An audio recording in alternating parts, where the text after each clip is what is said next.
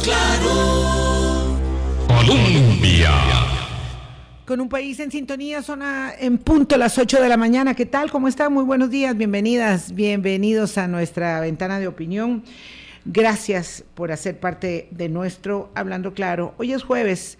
En nuestra agenda, habitualmente algunos de los temas los vamos mm, dejando para poder, eh, con una visión mucho más comprensiva, eh, retrospectiva si se quiere, aunque sea en modo eh, cercano en el tiempo, em, darles una mirada eh, luego de que ellos han sido temas bastante abordados. Y esto pasa con la investigación de mercenarios digitales que está aún muy fresca en la actualidad informativa del país y de la región, porque abarca a muchos países. Eh, y en el caso particular nuestro habíamos hecho un acercamiento respecto de em, Mercenarios Digitales como un producto periodístico de América Latina y lo habíamos hecho con don Eduardo Ulibarri, pero nos faltaba el enfoque local y ese es el que vamos a hacer hoy con dos de los tres eh, colegas representantes de los medios que hicieron parte de esta investigación eh, internacional. Boris, ¿qué tal? ¿Cómo estás? Buenos días. Buenos días, Vilma, y buenos días a todos los amigos y amigas de Hablando Claro. A mí me encantan los programas. Yo tengo muchísimos años de no reportear y entonces me encanta conversar con colegas que lo hacen para que nos ayuden a discernir y a conocer cuáles son todas estas nuevas técnicas de investigación y los trabajos hechos por los medios costarricenses en, en, la serie regional Mercenarios Digitales nos dan, nos dan una información muy valiosa y cómo se han ido depurando las técnicas de la investigación en, en el caso de todo lo que tenemos ahora que es las plataformas digitales y demás. Entonces, súper interesado y además dos queridos colegas a quienes respeto enormemente, a uno que lo conozco mucho más y a la compañera Ulna Miranda, ¿verdad? Que yo no tenía el gusto de conocerla personalmente y sí le he seguido su trayectoria.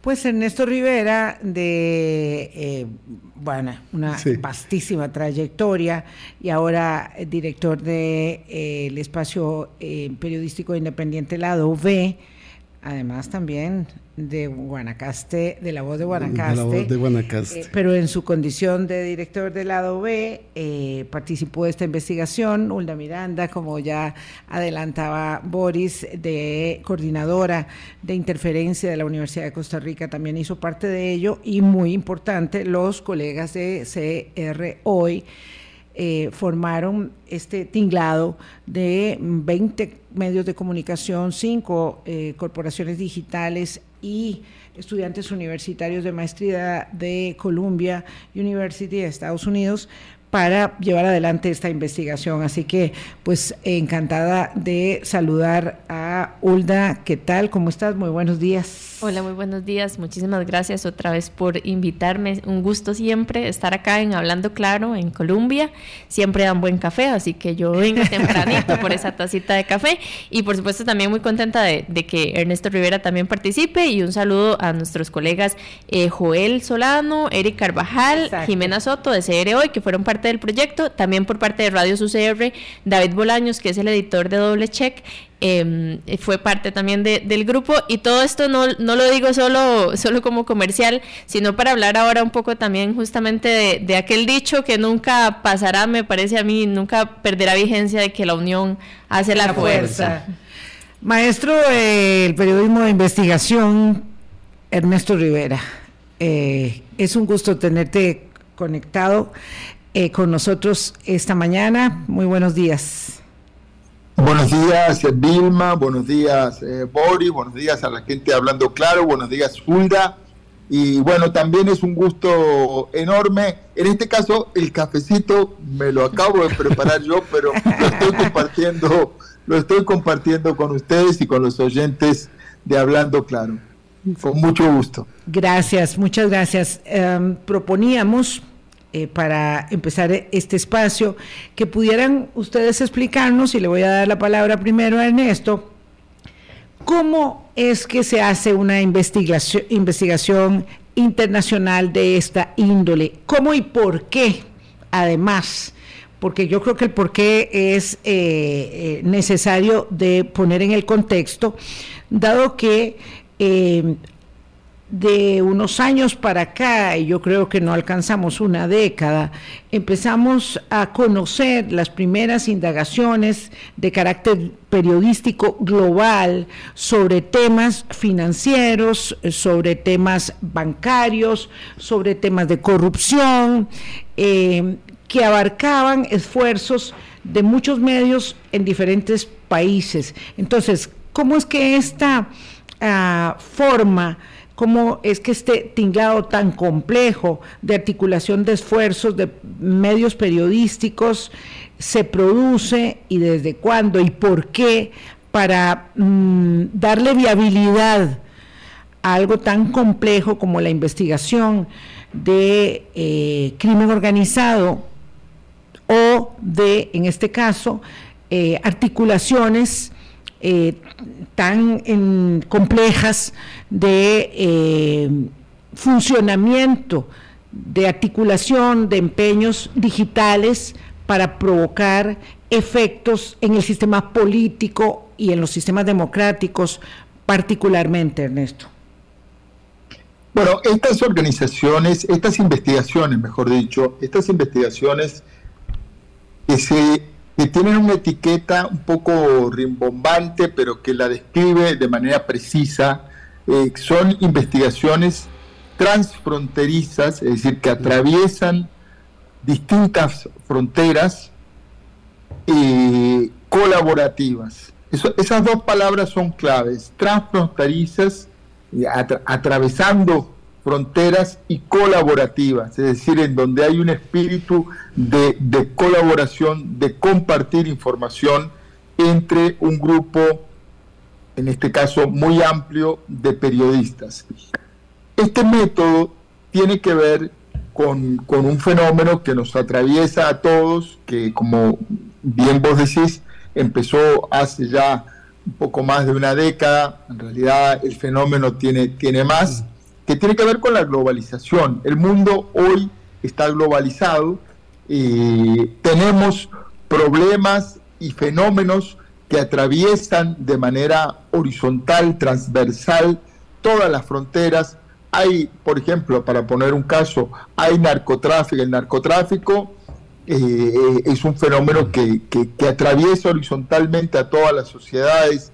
La migración es un fenómeno que atraviesa horizontalmente a todas las sociedades, todas las sociedades lo viven de una u otra manera, ya sea con gente que sale de sus países o con gente que entra a sus países o con gente que atraviesa sus países. La desinformación es un fenómeno horizontal que todos vivimos diariamente, diariamente vemos en redes sociales, nos llegan al WhatsApp, eh, vemos información eh, falsa, tergiversada, eh, amañada, eh, campañas para desprestigiar personas, para denostar sus calidades morales y que tienen usualmente un objetivo de favorecer a una persona o a un grupo de personas. Entonces, estos fenómenos que, que son así tan horizontales, tan globales, provocaron hace ya algunos años una reacción en, el periodismo que tiene que ver que la con la manera de investigarlos sea también horizontal. Es un modelo eh, relativamente nuevo y que se contrapone al viejo modelo de investigación periodística eh, que era aquel lobo solitario que investigaba solo ¿verdad? Con una libretita eh, que no compartía la información con nadie eh, y que buscaba la primicia de su medio, eh, de, incluso más que de su medio, de él, de, él como individuo dentro de su medio. Ese, ese, ese modelo del lobo solitario está completamente perimido, completamente, completamente ya, ya eh, fuera de, uso. Superado. sí, superado y está siendo reemplazado por este modelo en donde los periodistas ya no buscan dar individualmente la primicia, sino coordinarse, colaborar, intercambiar información para provocar luego un impacto global, como en este caso 21 medios de, comunicación en toda Latinoamérica, esto se se ha publicado en Chile, se ha publicado en Argentina, se ha publicado en Bolivia, se ha publicado en Uruguay, se ha publicado en Colombia, eh, se ha publicado en Costa Rica, en Nicaragua, en Honduras, en México. Entonces, el impacto es también global. Eh, eh, esto tiene que ver con un, recambio en la manera de hacer periodismo. Eh, y bueno, esto es Mercenarios Digitales, esto es el Centro Latinoamericano de Investigación Periodística que dirige la, la periodista colombiana famosísima, una completa leyenda dentro del periodismo latinoamericano, que es María Teresa Ronderos. Qué interesante, porque claro, eso nos permite dimensionar para nuestra audiencia algo que para nosotros es pues eh, consustancial al oficio este lobo solitario del que eh, al que hace referencia Ernesto Ulda y Boris, eh, verdad que, uno puede situar en algún momento, digamos, de la de, de, de eh, cúspide de la investigación periodística, por ejemplo, en el Wargate, verdad, donde eran dos lobos, en donde eran dos lobos solitarios que, por supuesto, nunca primero muertos que contarle a alguien lo que estaban haciendo y menos compartir con otros medios y con otros colegas, em, lleva a un punto central.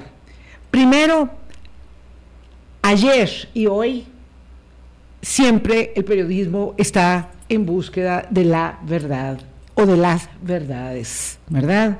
Eso es algo central en aquel eje y en este de hoy. Y segundo, eh, lo que sí ha cambiado, pues evidentemente son las herramientas, eh, pero también eh, nos hemos despojado de aquello que constituía un eje natural y central del periodismo, que era la primicia, que por supuesto no hacía parte de, de, ninguna función colaborativa.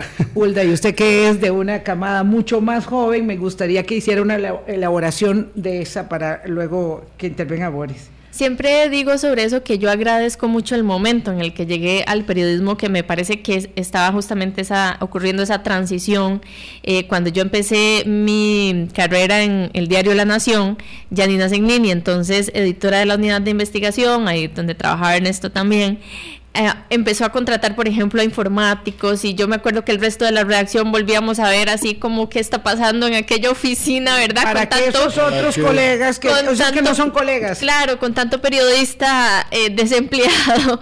este y, y, por fortuna, por fortuna ha habido mentes como las de Yanina, que además es una de las fundadoras del Centro Latinoamericano de Investigación Periodística, el CLIP, junto con María Teresa, junto con Emiliana García.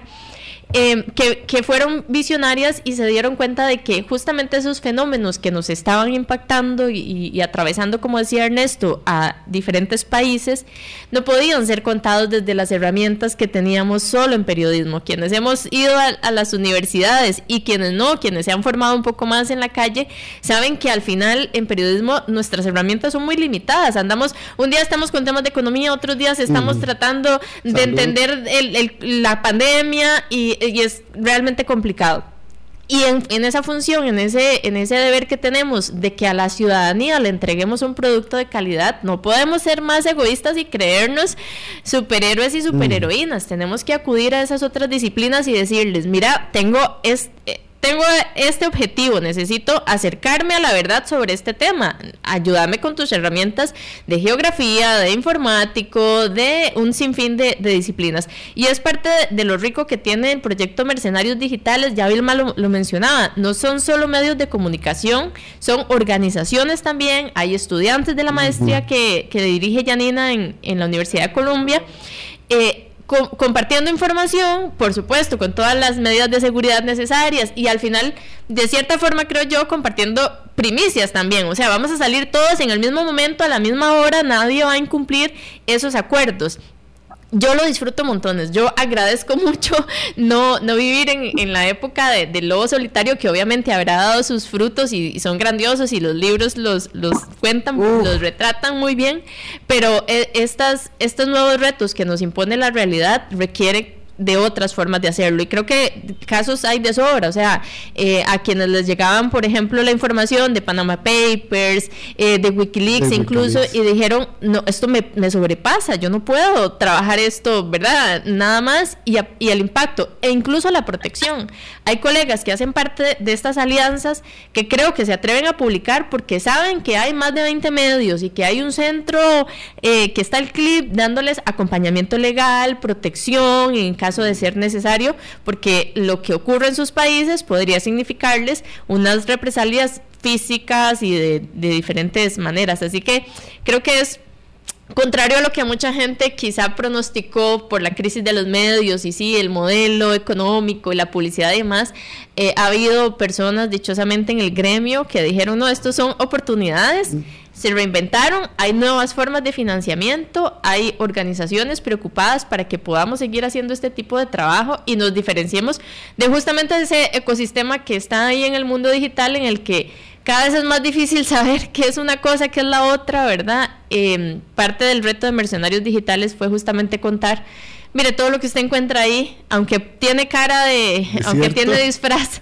de medio de comunicación, no lo es, por favor, cuídese mucho cuando usted consume ese tipo de contenido. Sí, a, mí, me gustaría aportar nada más, porque el trabajo periodístico siempre es en la búsqueda de las verdades. Quisiera complementar lo que ha dicho Ernesto y Hulda. Siempre el periodista trabaja en búsqueda de su información. Y en nuestro tiempo, de uno lo que hacía era que iba a corroborar con esos otros especialistas, fueran del ámbito de la economía, de la salud, de la política y demás. Pero este trabajo colaborativo sí me llama poderosamente la atención porque es coordinar. Las herramientas han variado, pero lo que no ha cambiado nunca es la técnica. La técnica siempre está. Los principios éticos tampoco. Sí, ahí están signados por la pesquisa, por la investigación, por la corroboración de los hechos, por la búsqueda de las fuentes. ¿Quién desata ese efecto de coordinación entre tantas personas para llegar al fin de la publicación y de la investigación misma? Bueno, en, el caso particular de Mercenarios Digitales, pues CLIP, ¿verdad? El Centro Latinoamericano de Investigación Periodística, que yo siempre digo de cariño el CLIP. Este, y, y me parece una labor gigantesca y maravillosa la que hacen de poder coordinar con tantos medios, con sus diversas características, con sus entornos, Las en por supuesto. Eh, en, ocasiones también nos hemos juntado para vernos presencialmente y compartir este los hallazgos, vamos por aquí, ver coincidencias, que María Teresa siempre lo, lo explica muy bien. Es que cuando nos sentamos a hablar y con un café decimos, mira, pero ese fulano andaba ya en mi país, a ver quién es, veámoslo, ¿verdad? Y eso pasó en, en Mercenarios Digitales también, nombres que se repetían, realidades que se repetían. Em, es de verdad que todo el agradecimiento a Clip por juntarnos en proyectos como este. Y... ahorita hablamos de, este eh, particular hecho que está refiriendo Hulda. Ah, antes de la pausa, quisiera una anotación más sobre el producto periodístico que emana, dicho de producto en singular, pero se trata de una gran cantidad de productos que emanan de una colaboración transfronteriza como esta. Es que eh, la credibilidad, la solvencia, porque la credibilidad es la, eh, la moneda más valiosa que tenemos en nuestro oficio, la credibilidad, la solvencia que genera una investigación de este tipo hace que de manera eh, mm, muy abundante, en una cascada muy grande, el producto se reproduce muchas veces. Bueno, por eso estamos aquí sentados hablando de ello, por eso hablábamos con don Eduardo Ulibarri, también maestro de periodistas eh, de, mucho, de mucho tiempo, eh, acerca de lo que significaba mercenarios digitales. Entonces, los demás también hacemos parte de la posibilidad de acceder a un trabajo que ya está hecho, que probablemente en el tiempo pasado eso no hubiera sucedido, ¿verdad? Eh, un medio no hacía eh, apropiación de la primicia de otro medio, aunque eso le costaba terrible sudor y lágrimas, ¿verdad? Porque aquel lo tiene y yo no, y ahora como hago el seguimiento, eso, eso era muy difícil. Ahora parece que no, siempre hay quien se roba el crédito de otro, ¿verdad? Y habla como si lo hubiera inventado, pero ya se sabe de dónde viene la investigación, no hay quite aquí con este, con este asunto. En general los medios aprovechan mucho, aprovechamos mucho porque tiene interés público, porque es de interés común y en este caso de interés eh, de la democracia liberal. Eh, hacer reproducción de estos eh, productos periodísticos, Ernesto, y luego Ulda para ir a la pausa. Sí, creo que, creo que el, el tema del periodismo sigue siendo el mismo desde el origen. Y, acabas de decir dos palabras que son la clave del, tema, Vilma. Eh, interés público. El interés del público. Lo que, lo que nos concierne a, todos como integrantes de una misma sociedad. Eh, el tema es que quizás ahora esta sociedad eh, tiene ese interés público está más globalizado. Eh, yo recuerdo, yo, yo en mi carrera viví en ambos mundos. Yo fui un lobo solitario y ahora yo fui un lobo solitario en, casos como, como Caja Fisher, como Isabel Catel, como otros eh, de, de, ese tipo, en donde la primicia eh, era algo, er, era algo, la primicia de, mía y de mi medio era algo sagrado. Ahora esa primicia se comparte con un grupo, eh, pero, pero eso requiere, eh, eso se dice fácil, pero hacerlo es muy, muy complicado. Hay que disciplinar y poner de acuerdo los intereses de 21 medios de comunicación en este caso, de cinco organizaciones especializadas en investigación digital, en donde, como decía Hulda, estás tratando del otro lado con un informático, con un ingeniero en datos, con alguien que te está hablando de algoritmos, que te está hablando a lo mejor de cosas que, no son tu especialidad y que, y que hay que eh, trabajar con ellos, entenderse, eh, y finalmente lograr eh, eh, es el resultado final, que es, ok, publicamos todos juntos a la misma hora, el mismo día. Yo, yo recuerdo, por ejemplo, el caso de Papeles de Panamá, en donde había un, montón de medios de todo el mundo, no, no, solo de Latinoamérica en ese caso, sino de, de, los cinco continentes, y el impacto eh, para, para, que la gente lo, lo, pueda visualizar con claridad. Eh, Papeles de Panamá se publicó un domingo, habíamos quedado, el acuerdo era, se publicaba un domingo a la una de la tarde, hora de Washington.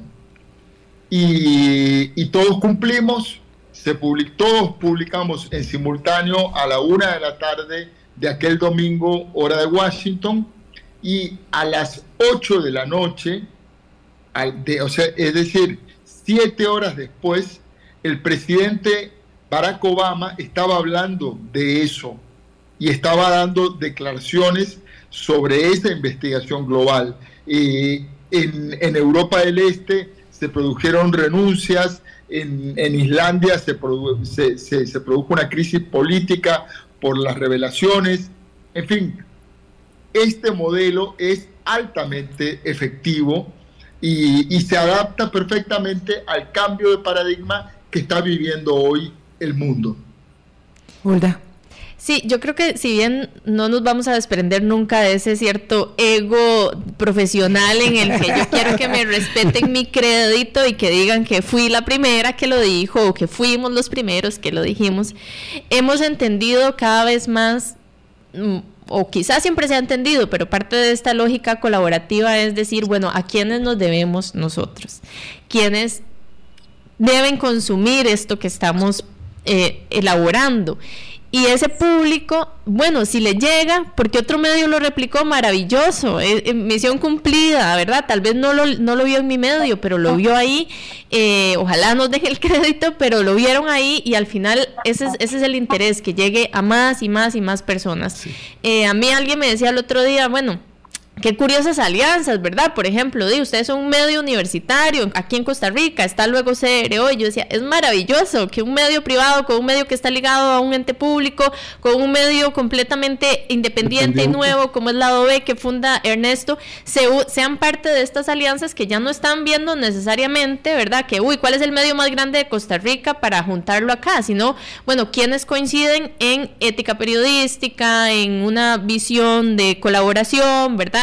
Que lo pueden tener muchos medios, grandes o pequeños, pero que pues al final no todo el mundo se quiere subir al barco de un proyecto colaborativo con todo lo que implica, que obviamente hay ciertas normas que vamos a cumplir, que justamente vamos a salir al mismo tiempo, aunque usted descubrió algo y se esté quemando por, tirarlo ya, ¿verdad? O sea, yo, yo quisiera ya, pero hice un compromiso, lo voy a respetar y lo que me interesa es que al momento en que esto salga, justamente tenga mayor difusión. Quizás si lo publico yo, lo hubiese replicado solo Vilma porque es buena gente.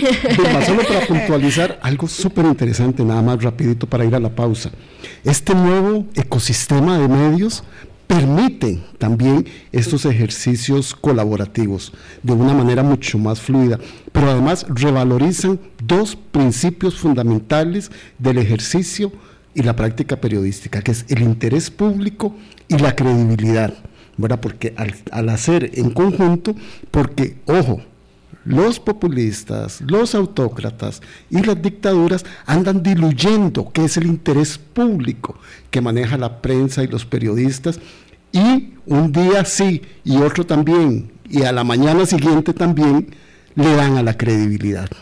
Sí, yo le agregaría obviamente con ello el derecho del público a saber, que es un principio cardinal también del periodismo clásico, el derecho del público a saber. Vamos a la pausa y regresamos porque apenas nos va a quedar un ratico para hablar de los hallazgos de la investigación que refieren al caso costarricense. Ya venimos.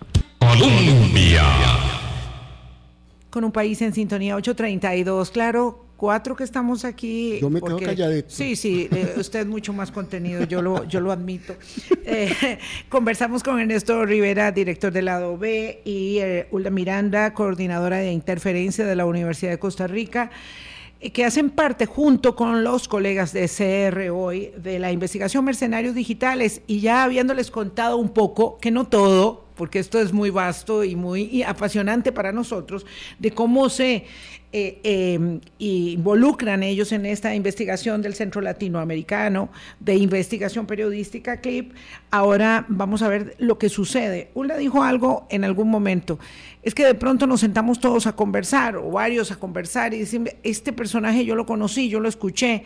Bueno, una de las derivaciones más significativas de los capítulos que atañen a Costa Rica tiene que ver con el desempeño del jefe de campaña y asesor presidencial Federico Cruz, que a partir del hecho de que da unas conferencias en Ecuador y República, Dominicana, me parece, eh, provee una gran cantidad de información, ¿verdad? Que es una, voz, eh, que es uno, lo que quisiera siempre tener, que es la confirmación eh, de la persona, provee una gran cantidad de información sobre un hecho relevante. Quisiera que lo pudieras este, referir, Ulda. Sí, estos son encuentros de justamente asesores políticos y aquí creo que cabe el paréntesis. Eh, de que ni tiene por propósito mercenarios digitales ni nadie, me parece eh, satanizar el rol que pueden tener los asesores en una campaña política, ¿verdad? los encargados de comunicación. Exacto. Han, han cumplido. Federico Cruz, no dije el nombre. Sí, Federico Cruz, conocido como Choreco. Actual presidente de Costa Rica manda. Em, es, es, un rol pues que han cumplido en todas las campañas. Lo que, lo que quiere evidenciar Mercenarios Digitales es eh, que bueno, el, mundo digital les ha permitido a ciertos asesores eh, políticos emplear prácticas como mínimo antiéticas y ahí puede haber otro montón de matices, ¿verdad? Algunas incluso sancionadas por tribunales electorales en otros países, como ha sido el caso de la empresa Neurona, que creaba medios de comunicación falsos, dominios para medios de comunicación falsos. Em, y entonces en, algunos de estos encuentros, pues se reúnen, em, ¿verdad?, estos asesores políticos y cuentan de viva voz lo que para ellos pues son sus logros, obviamente, ¿verdad? ¿Cómo convertía a este candidato? Se pavonean. Se pavonean, qué, qué buen término. El otro día estaba eh, tratando de encontrar la palabra que lo describiera y creo que esa es, es excelente, se pavonean de, de, los resultados alcanzados por medio de estas estrategias cuestionables. Eh, estrategias como, en el caso de don Federico Cruz, eh, conocido como Choreco, él empieza a decir, nosotros usamos inteligencia artificial, eh, datos que recogían a través de un WhatsApp en el que le hacían creer a la gente que estaban conversando directamente con el presidente de la República. Con el candidato en ese momento. Con el candidato, eh, perdón, sí, con el candidato en ese momento a la, a la presidencia de la República. Don Rodrigo Chávez. Don Rodrigo Chávez, eh, recolectando mm, información de más de 600 mil personas en un sistema que el mismo Federico Cruz, a través de una empresa que él preside, H8, le vende al Partido Progreso Social Democrático y en esos, e, en esos eventos internacionales él decía cosas como, le decíamos a la gente lo que quería escuchar, porque nosotros pudimos saber qué quería escuchar la gente. O sea, de, como punto de partida no es, le expresamos a la gente nuestras propuestas para solucionar estos problemas que tiene el país. Y entonces creo que lo vimos muy claramente en la campaña electoral, cuando un candidato le propone a alguien que en tres días apenas sea presidente va a bajar el costo de vida, digamos, claramente eso eh, es una falsedad, o sea, no, nadie tiene la varita mágica para lograr algo así, pero, sabían que la gente quería escuchar eso.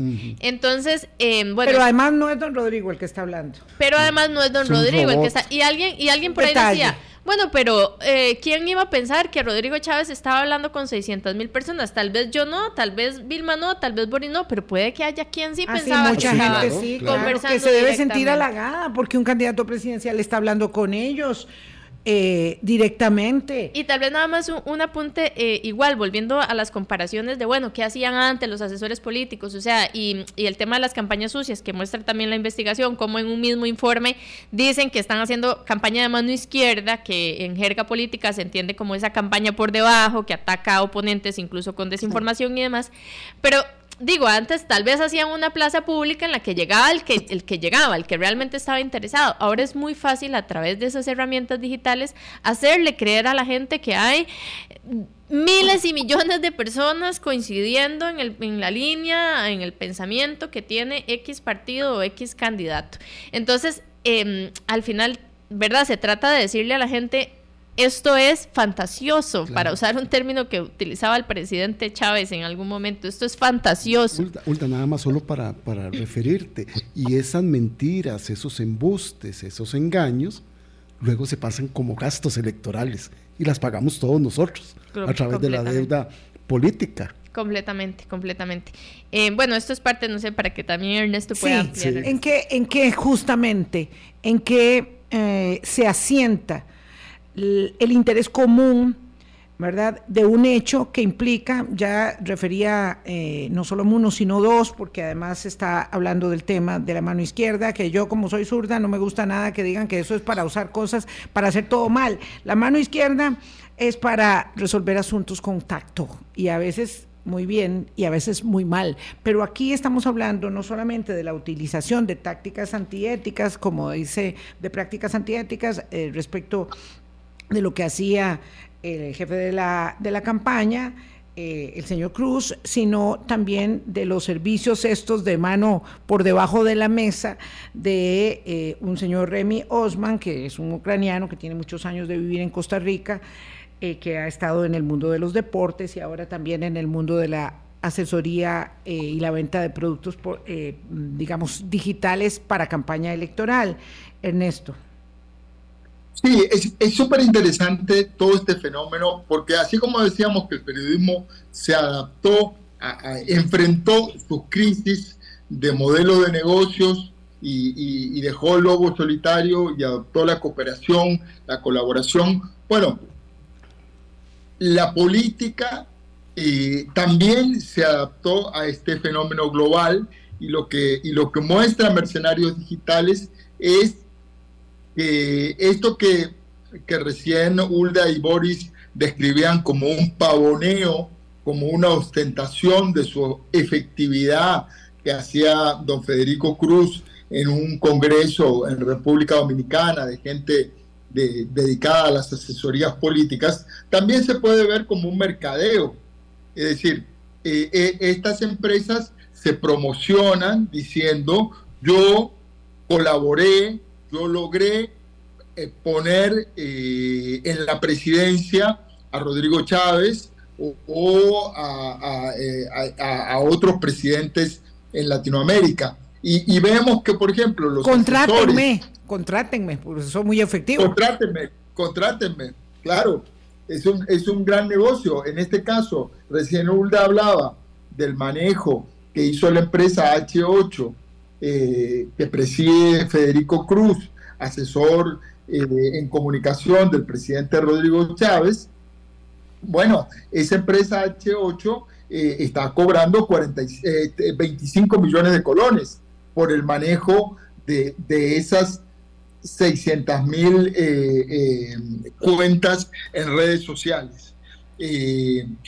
esto, este bot que es básicamente un programa robótico eh, con inteligencia artificial le hace, da la impresión, le hace creer al interlocutor que está hablando directamente con el candidato, en este, en este caso con, con el entonces candidato eh, Rodrigo Chávez Robles, hoy presidente de la República, bueno, ese, ese bot no es, eh, no es gratuito, hay que pagarlo. entonces, todos estos, todos estos eh, eh, gastos, luego los partidos los presentan ante el Tribunal Supremo de Elecciones. Y ahí está, ahí está la combinación de ambos mundos, el viejo mundo del periodismo de, detalle y el, nuevo mundo del periodismo en donde aplicamos todas las herramientas tecnológicas. Eh, revisando a la manera antigua eh, los expedientes eh, en el Tribunal Supremo de Elecciones, se encontró esta liquidación o, esta, o, este informe de labores de este ucraniano Remy Osman, que había sido contratado eh, por el entonces miembro de la campaña del Partido Progreso Social Democrático, en la que participaba Rodrigo Chávez, y hoy vicepresidente de la República, Stefan Bronner, es quien contrata a Remy Osman. En, el, en los eh, reportes del Tribunal Supremo de Elecciones se encontraron las liquidaciones de Remy Osman, en donde él mismo, de, de, viva voz, de su puño y letra, dice, a mí me contrataron para idealización y manejo eh, de mano izquierda como apoyo a la toma de decisiones estratégicas durante la campaña. ¡Wow! Uno se encuentra una liquidación que dice eso, me contrataron para, entre otras cosas, idealización y manejo de la mano izquierda como apoyo a la toma de decisiones estratégicas. Y para no interpretar lo que, lo que hicimos, como refería antes Boris, fuimos con especialistas y les preguntamos qué es el manejo de mano izquierda a las personas que dan asesoría política. Y lo que nos dicen es, en la jerga de los politólogos en el lenguaje de los asesores en comunicación, el manejo de mano izquierda es lo que se conoce como campaña sucia. Es decir, aquí estamos viendo un documento en donde eh, el Partido Progreso Social Democrático le está cobrando al Tribunal Supremo de Elecciones por este trabajo. y, ahí está el interés público, ahí está la importancia eh, ejemplificada en, dos líneas eh, de este trabajo, de este esfuerzo de mercenarios digitales. Mm. Ah, ¿Qué diferencia hay, Hulda y Ernesto, entre esta campaña sucia y otras campañas sucias de otrora? Mm, digo, siempre ha habido eh, una intencionalidad de dirigir a la opinión pública de una manera u otra, ¿verdad? Entonces, en este sentido, los asesores siempre han sido muy este, fríos en la aplicación de sus estrategias y tácticas. Pero ¿cuál, es la diferencia hoy, ¿verdad? En este momento del siglo en que nos encontramos respecto de lo que era el manejo de las campañas eh, sucias en otras épocas. ¿Por qué esto es tan relevante? ¿Por qué es que el falseamiento de la verdad afecta a la democracia y a las decisiones que ya sea en la salida de la em, de Gran Bretaña de la Unión Europea o en la decisión de adherir a Donald Trump o de votar por otro candidato en América Latina eh, son tan determinantes, Ernesto? Eh, perdón, Hulda primero. No, eh, eh, era un poco lo que también conversábamos, mencionábamos antes, y es el nivel de sofisticación que tienen ahora estas técnicas. Siempre han ocurrido. Yo decía, bueno, pero en una plaza pública, ¿verdad? Bueno, llegaban los que llegaban. Y alguien repartía papelillos. Y alguien repartía papelillos. Y digamos, tal vez veíamos de pronto un cierto comercial que decíamos, mira qué raro, donde presentan a tal persona como marioneta, o no sé, lo que, lo que sea. Eh, el mundo digital ha permitido eh, que esa que sospechar de lo que es falso sea cada vez más difícil. Em, y el otro día yo le, le robo, le he estado robando a Cristian Cambronero, que estuvo en interferencia de Radio UCR, em, conversando sobre este tema, la metáfora que él usaba del río contaminado, ¿verdad? De cómo se contamina el río y terminamos de pronto todos tomando agua contaminada. ¿Y, y cuál? Claro, ¿cuál es el daño de eso? Las decisiones que tomamos a partir de esa información, cómo la gente puede intentar golpes de Estado, puede separarse de un, querer separarse de un país a punta de desinformación. En el, en el caso de Brasil, hay un asesor de estos, eh, de apellido Serimedo, que llega a hacer un video que si usted lo ve, usted dice, claro, esta es información científica, explicando él por qué había, por qué hubo un fraude eh, con, con, el tema electrónico, o sea, pero a un nivel que, ¿verdad? ¿Cómo discernir lo que es cierto y lo que es falso? Y creo que ese, ese es el, esa es la gran diferencia. O sea, no existían antes estas herramientas que les permiten, además desde una computadora, es que ya ni siquiera hay que hacer un gran esfuerzo, ¿verdad? Hacer un medio de comunicación que parece verdadero, pero que desinforma, hacer cientos, miles de trolls para dirigir a la opinión pública hacia una línea de pensamiento con base en desinformación y otro montón de ejemplos. Solo quería apuntar aquí con respecto al tema de la mano izquierda, que obviamente en un ejercicio periodístico que corresponde también contactamos al señor señor Remy Osman Mucondo para preguntarle qué servicios de mano izquierda fue los que dio usted.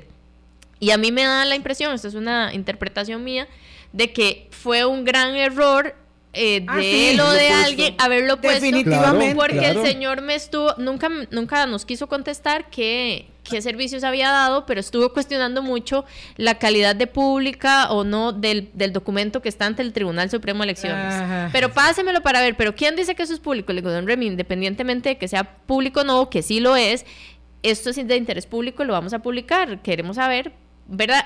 Y, y nada más digo esto a que este señor Alberto Vargas, conocido porque se autorreconoce como haber sido el troll Piero Calandrelli, nos dice también como parte de esta investigación que un video que el ministro de Hacienda dice haber usado como base para una denuncia contra el empresario Leonel Baruch, eh, este señor Piero Piero Calandrelli, entre comillas, nos dice, yo lo inventé, yo lo hice y lo hice con Remy Osman, que es este señor que dice en su informe de labores haber dado servicios de esto era eh, e, Esto era, digamos, infaltable en la narración de los hechos, Ernesto, porque establece esta conexión entre lo que en términos políticos se conoce como la mano izquierda y la concreción de un hecho que deriva de un tipo que tiene muy mala credibilidad, pero que unido con otros elementos informativos de la investigación, establece cómo se puede llegar a torcer la verdad, degradar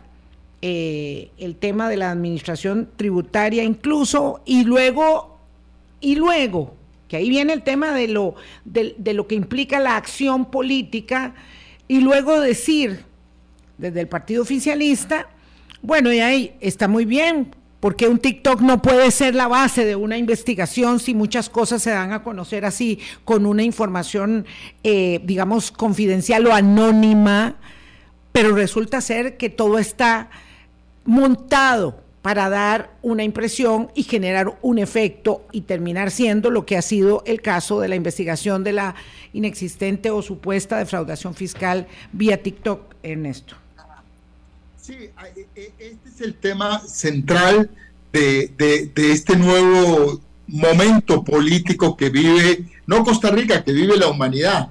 Eh, la imposibilidad de discernir la verdad de la mentira o la dificultad, no imposibilidad, porque la verdad que es posible discernir eh, con los métodos adecuados la verdad de la mentira, pero hay una enorme facilidad para manipular eh, los hechos de manera masiva. Eh, este caso de este TikTok, en donde se, este señor Piero Calandrelli, conocido en el medio de los troles como Piero Calandrelli, Alberto Vargas, él confiesa haber inventado de principio a fin toda, haber fabulado junto con Remy Osman toda esta acusación eh, contra, contra el empresario Leolel Baruch. Aquí lo grave es que Hacienda tome un TikTok como una prueba contable,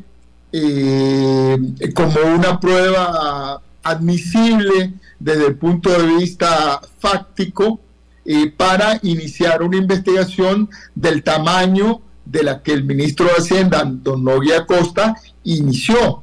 Entonces, el tema, son dos temas separados, pero concurrentes. Por un lado, alguien que se inventa un, un, TikTok, es decir, una fábula, una ficción, un, elemento usualmente eh, usado para, para bromas eh, y, para, y, para comentarios. Y entretenimiento. y por otro lado, un funcionario de altísimo nivel que toma eso como una verdad práctica e inicia un proceso eh, legal tomándolo, equiparándolo a un informe técnico, contable, documental, eh, etcétera. Entonces, son dos fenómenos concurrentes.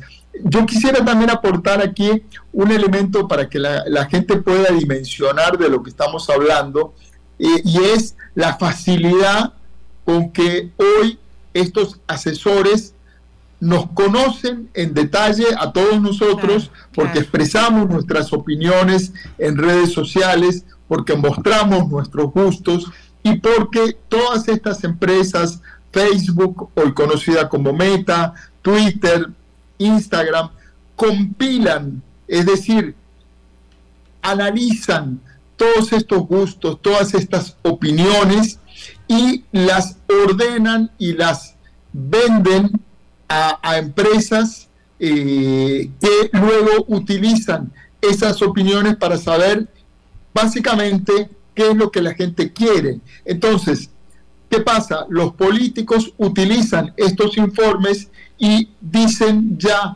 no es lo que yo propongo, es lo que la gente quiere oír. Y eso es básicamente lo que Federico Cruz, asesor del presidente Rodrigo Chávez, fue a decir en un congreso de, este tipo de asesores. Muchas gracias. Le dijimos a la gente, lo que quería escuchar. Y lo que quería escuchar era esto. Entonces, nada más les muestro una escena. ¿Qué es lo primero que todos nosotros vemos al comenzar el día? Lo primero que vemos cuando la mayoría de nosotros, no, estoy hablando del, del 100%, pero estoy hablando de un 90 y muy largo por ciento. Lo primero que vemos cuando comienza el día es el celular. Mm. Estiramos la mano desde la almohada en donde estamos durmiendo y tomamos el celular para apagar el despertador, para apagar la alarma y lo primero que vemos son mensajes que nos entran directo a la retina y ahí nos están engañando y nos están mintiendo y lo estamos creyendo. En esto, qué triste, se nos acabó el tiempo, nos tenemos que ir y yo te agradezco profundamente esta reflexión de cierre. Gulda, muchas gracias por haber venido al programa. Muchas gracias por la invitación. Nada más en dos segundos decirle a la gente que de verdad tomen en cuenta siempre qué están consumiendo, busquen las fuentes eh, originales, revisen autores. Eh, es importante, es, es importante ver qué le metemos a nuestra cabeza. Yo solo quiero decir que no todo lo que está en las plataformas digitales es mentira, pero sí hay que aprender a saber cuál es lo que está haciendo. El problema es eh, la complejidad. La complejidad que hay. Discernir eso. y esa es una tarea en la que, y agradezco profundamente a don Luis Carcheri su eh, este, eh, mensaje que nos ha enviado en la plataforma, esa es una tarea que hace válido el ejercicio del periodismo libre e independiente, apegado a cánones éticos, y por eso la investigación del lado B de CROI y de interferencia de UCR, de la que nos apropiamos, es tan valiosa y por eso es tan importante defender el periodismo independiente. Muchísimas gracias por habernos acompañado. Pásenla muy bien. Los dejamos con nuestro último espacio comercial. Yeah.